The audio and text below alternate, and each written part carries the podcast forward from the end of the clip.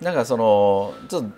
前回とか前々回からつながってる話だと思うんですけど、その法とか社会システムの内側に生きるっていう人が多い中で、まあ、僕らみたいなカフェだったりっていうのはその外にあって、まあ、必ずしも白か黒かっていう二者択一じゃないところでお互い受け止め合いながらやってるっていう、まあ、状況があったとして。でできればその内側に法の内側にいる人たちが、まあ、もうちょっとこう外側に出てきて、まあ、それぞれの感受性だったりをちゃんとこう発揮してくれる、で周りの人と交流できる、ちゃんと人と人として交流できるっていう状況になっていったらいいよねっていうことは思って、でそう考えた時にちょっと今日聞いてみたいなと思ったのは。どうしたらそういうふうに内側から外側に出てくる人があの増えるのかっていう増えることがあり得るのかっていうことが一つともう一つはそうやってこう仮にね人がこう内側から出てきた時に前も前回もちょっと話題になってたけどそれがすごく大きなまた勢力っていうかあのね、量的にも質質的にもなっていった時に結局こっちはこっちでまた別の法を作り始めるっていう。で結果まあ同じことのね繰り返しになるっていうことがあるような気がして。まあそれはじゃあやる甲斐もないのかみたいにこう諦める気持ちにもなるっていうかね。なんかその辺ってどうですかね。うん。とまずこのまあ、内側にあるっていう人がどうやって外側に出て、出るっていうことだと思うけど、やっぱりそれは何回か前に影山君が言ったみたいに、旗振り役は必要だと思うんだよね。こっちにこっちもいいぞっていう人はいる、ここにいるぞと。ここにいるぞと。で僕はその何回か前の YouTube にあの書いたけど、僕らがすごく貴重なのは、そのオープンカフェとクローズドカフェの2つあって、はい、その2つを行き来してるってことだと思うわけ。で僕らが今多分この YouTube をやってるっていうのはうちのお客さんが全員見てるわけじゃないと思うんだよね、ほとんど見てない、で影山君も多分影山くるみとコーヒーのお客さんが見てるわけじゃない、ただえー、その影山君がやってたクローズドカフェのお客さん、うん、僕がやってるクローズドカフェのお客さんが多分これそれぞれ見てると思うわけよ、うんうん、そうすると多分そのお客さんたちはあのえくるみとコーヒーってあのああのくるみとコーヒー？その店主がえ何やってんの、うん、えどうして？っていうことってあると思うわけでしょ、僕だって豆彦って知ってるけどそれがどうして？青い服着て化粧して歌って えどうしてんの？って。でこれはさクローズドカフェとオープンカフェを行き来してるわけだよね。でその時に僕らのお客さんも両面持ってるわけだよね。うん、うん、その要は法の外側だけで生きてる人っていうのは、うん、まあ言ったらホームレスとか、うん、いうような人はそうかもしれないけど、まあ社会で生きてる以上は法の外だけで生きてる人っていうのは基本的にはいないから、うん、さっき言った赤ちゃんとか以外はね、うん、まあ、赤ちゃんだって親がいてとか、ね、まあまあいるとないいうことになれば、うん、そう。ってことあれば、ね、だから要は法の内側と外側の行き来している。で行き来できることが大事だと思うわけね、そのどっちかに生きろっていう話ではないから、でその行き来するっていう時に、そのまあ一つは罪悪感っていうのがあると思うわけ。なんか法の外側に行くなんてすごい罪悪感があるっていう、でさっき言ったそのどそのどうやって内側にいる人を外側にあの連れていくかっていうことは、僕は一つは森だと思うわけね。森だと森。あのこれはその最近の YouTube の投稿に、うん、コメント欄にあって、うん、ああと思ったのは、うん、その例えば自分は子供がいると。ちっちゃい子がいると、で母親としてはやっぱりこの子を社会で生き生きさせるためにはその法の内側のルールを教えちゃうと、まあ、要はしつけという形でね、これこれはしちゃダメでしょ。これこれはしちゃダメでしょ。でそういうふうにしないとこの子はまあその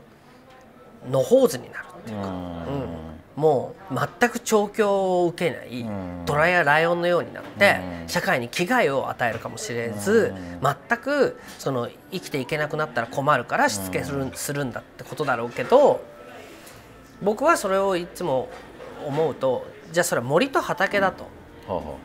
畑っていうのは当然管理してる。うん。管理してまっすぐに畝を引いてうん。トラクターで畝を引いてしあの野菜を栽培してるわけだけど、じゃあ森の方はトラクター入ってないから汚いのかって言ったら綺麗だよね、それは森には森の秩序があって、当然勝手に命名に植物は生え、勝手に野鳥は飛んできてるわけだけど、じゃあ森が綺麗か汚いかって言ったら僕は畑よりも森の方が綺麗だと思うわけ、なんか森の秩序っていうのが成り立ってるっていうのは自然任せだけど、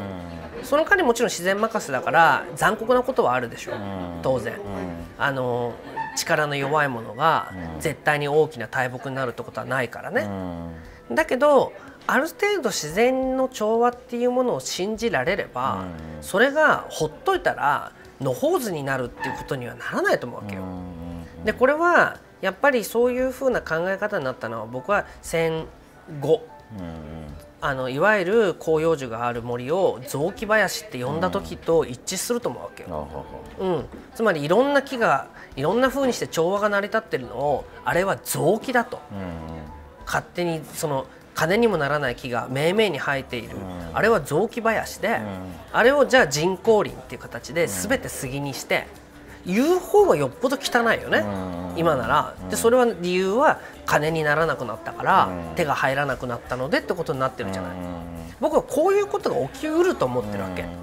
結局ある程度人を信じる、ある程度自然の力っていうものを信じる。それは1年2年とか5年10年ぐらいのスパンではないよ、うん。だけど何千年って人間は生きてきて、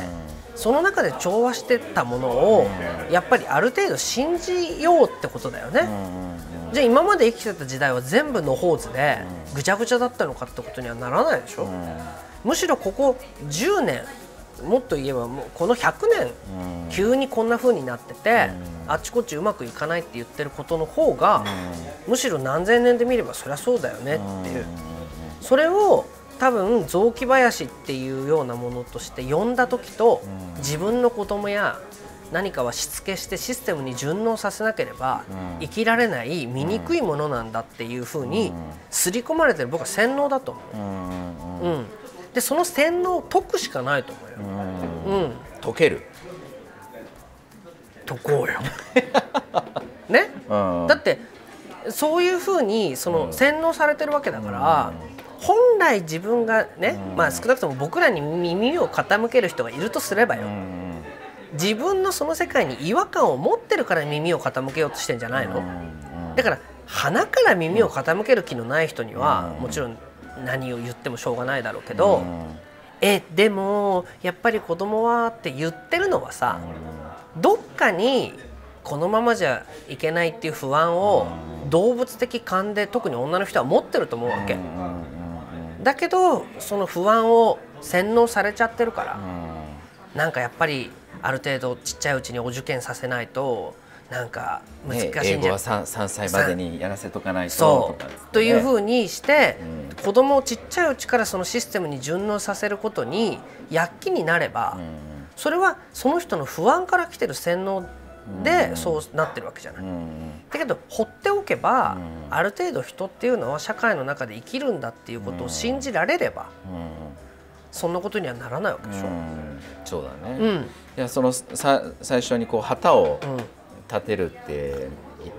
言ってくれたでしょ、うん、で、うん、まあ、ここにいるぞっていうふうに旗を立てるって言い方をしたけど、あのそうなんだよなと思って、いやつまりこっちに来いって言わないっていうかね、いや本当は言いたい気持ちがこっちにおいでよ来いよっていうふうに、なんならもうね腕、力ずくで連れて行きたいっていう気持ちもあるけど、僕らが立ててる旗はそれではないっていうかね、ここにいるよっていうことの旗の立て方で、なぜならこっちに来いってね、腕力ずくでってきた瞬間に、それはもうなんか新たな洗脳新たな洗脳でしかないっていうかね、そっちじゃなくてこっちのやり方が正しいよ、あるいは気持ちいいよ、だからこっちに来いでそうやって来た人って、まあ、仮に一旦来てあなるほどと思ったとして、じゃあ次何してくれるんですか？みたいなことを常にまたこう問われるっていうかね。だからそれぞれが自分で状況を見て自分の内なる声にも耳を澄ませてやっぱこっちじゃなくてこっちなんだっていうふうに自己決定でちゃんと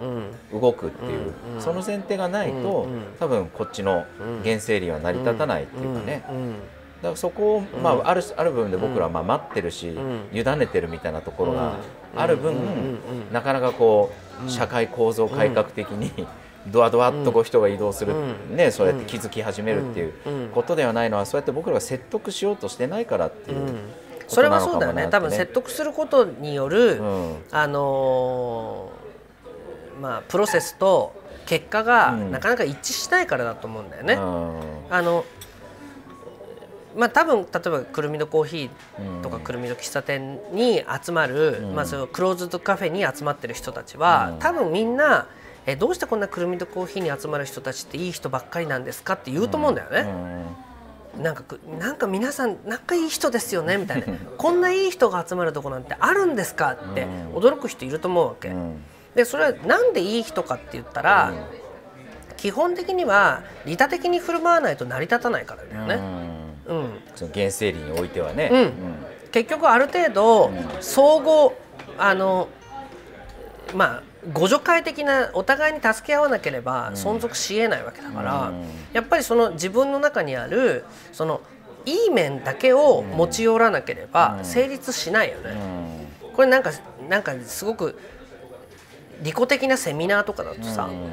あの自分にプラスになることは非常に貢献するけど損することはしないってことはあるだろうからね、そういう意味で言ったらそのすごく利他的に振る舞ってる人が集まってすごくいいですねって言うとは思うの、ただそういう価値観を持ってない人からすると、ちょっと気持ち悪いっていうか、いい人ばっかりで、この人たち何なんですかね、みたいな。どんな裏があるんですかね？って、ね、っていうふうに疑ってかかる、それは自分の不安の裏返しだと思うからね、だからそういうような人たちからすると、やっぱりまあまあ僕らみたいなものはすごく軽有だし、あのそそこは一つの気づきっていうか、うん、あこういう人たちがいるんだっていうことは気づける。ただ、その気づいたからそっちに行くかどうかっていうのはまた別なフェーズだと思うわけよ。うん、でやっぱりそれはささっき言ったように洗脳されてるとすればよ、あのなかなか自分の力でさっき気づいて来てもらわなきゃしょうがないって言ったけど、うん、気づけるかって言ったら僕気づけないとも思うわけ、うん、だってその価値観で生きてるわけだから、うん、でで、まあ、僕らにしたって、そのなんて言うんだろう。片やその例えばお給料もらってる会社が、もうめちゃめちゃ利己的でね、そういうものの上に成り立ってて。でまあ、週に1回くるみのコーヒーに来るとそうじゃないっていうことを感じ取るっていうことでバランス取ってるとしても、じゃあこっちの仕事の部分を全部利他的だけで振る舞えるかって言ったら、やっぱ振る舞えないと思うわけよ。まあ、そういうルールになってないもんね。なってないから。でそれはいわゆる社会がこんだけグローバル化になってるじゃない。でこれはグローバル化がそうさせてると思うわけよ。これはね。だって世界的なチェーン店は、みんな一つのルールにのっとって成立してるわけだから、その地域地域のことなんて知ったことじゃないわけよね、その人その人は知ったことじゃない、だからこれは僕らがずっと言ってきたみたいに仕事に人をつける、人に仕事をつけるって言ったら仕事に人をつけるっていうやり方してる以上、そのシステムにつまりお前を捨てろってことじゃない、だからグローバル化を進めるってことはお前を捨てろっていうことで、お前を捨てるっていうことがみんなでした結果、うん、いろんなそのシステムが合理性が進んで、うん、まあ、安く物が作れ、うん、お前に安く T シャツを、あのー、支給できるんだ、みんなその食料なんじゃなくなるんだ、物が大量に供給できるんだと。だからお前それでいいだろっていうフェーズが19世紀20世紀だとすれば。そのものは支給されても、自分っていう尊厳がなくなっては、人は幸せになれないってことがやっと分かったっていうのが、ここ最近だと思うわけ、そうね、うん、そうするとそのものは支給されただけではやっぱり自分ってものは納得できない、とすればそのいやじゃあ何かお前物は安く手に入らなくてもいいのかっていうことでもなく、その安く手に入るっていうことはありがたいとしても、やっぱり行き過ぎちゃってる部分、何でもかんでも、そのなんていうかなデジタルにする、だから極端に言えばさ僕らがこうやって喋ってることも紙で書きゃいいのに、いちいち LINE で送ってくるとか。ね、いやもう何？今見してみたい。なちょっと今送あの LINE で送りますみたいな、いや今言ってくれればいいからっていうようなこともなんかもうデジタル的なものを介在しないとコミュニケーションが成立しないと思ってるとか、とか実際にどっか行ってああすごい景色だねと思っているのに、もうとにかく写真撮ることに夢中で、そっちの方に意識がいっちゃってね。そう、そこにしか感受性がいかないっていうこととか、こういう人たちはさやっぱり力ずくでそのカメラは禁止します、うん。とにかく口頭で伝えてください、っていうことは言わないと、えなんで、写真撮るのは私の自由でしょ、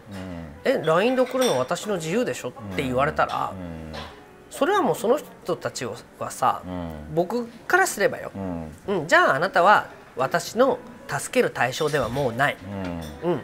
勝手にのたれ死ぬなり、なんなりどうぞご自由にされたらいいんじゃないですかって俺は言うよ。うんで影山君も多分きっと言いたいんだろうけど、まあ影山君的にはちょっと忖度あるから言わないかもわかんないけど、実際僕くるみとコーヒーからくるみと喫茶店に作った時に、影山君の変化としては、やっぱりそういうことを利他的に振る舞える人たちを救うた救うというかの集う場所としてくるみ堂喫茶店を作りたい、うん。くるみ堂コーヒーはもうちょっと間口が広くて、こういうようなあのなんていうかな感受性を取り戻せるようなカフェを作るっていうことが、第一段階にくるみとコーヒーを作らせたとすれば、はい。それは地域性が壊れたりその雑木林がなくなってるっていうようなことから感受性を取り戻すためのカフェとしてくるみとコーヒーを僕に依頼したと思うんだけど、くるみと喫茶店は多分じゃあなんとなくそのす何？なんかおしゃれですよね可愛いですよねイエーイって言ってるお客さんばっかりを目の当たりにして、これは全部救えないなと。うん。ある程度いやむしろもっと深いところにきちっとこう根を張らないと僕らとしても大きくなれないんだっていうことがくるみと喫茶店を作らせてそれはやっぱり一つの条件としては利他的に振る舞えること、うん、それとそのある程度の感受性を持っていることっていうことを今やってるんだと思うんだよね。なるほうどね、ん、でもそれはそれでやっぱり確かにあのなかなかそのみんな感受性は持ってるとは言っても、こっち側を捨てろっていう時になかなか勇気ないんですよとか、捨てたい気持ちは山々だけどなかなかそっちに全部ってシフトできないんですよ、とか私の友達でもこういうふうに困ってる人はいっぱい知ってる、だけどなかなかここに連れてくるっていう時に一つちょっとこの気持ち的な階段があるんですよっていうことだと思うんだよね。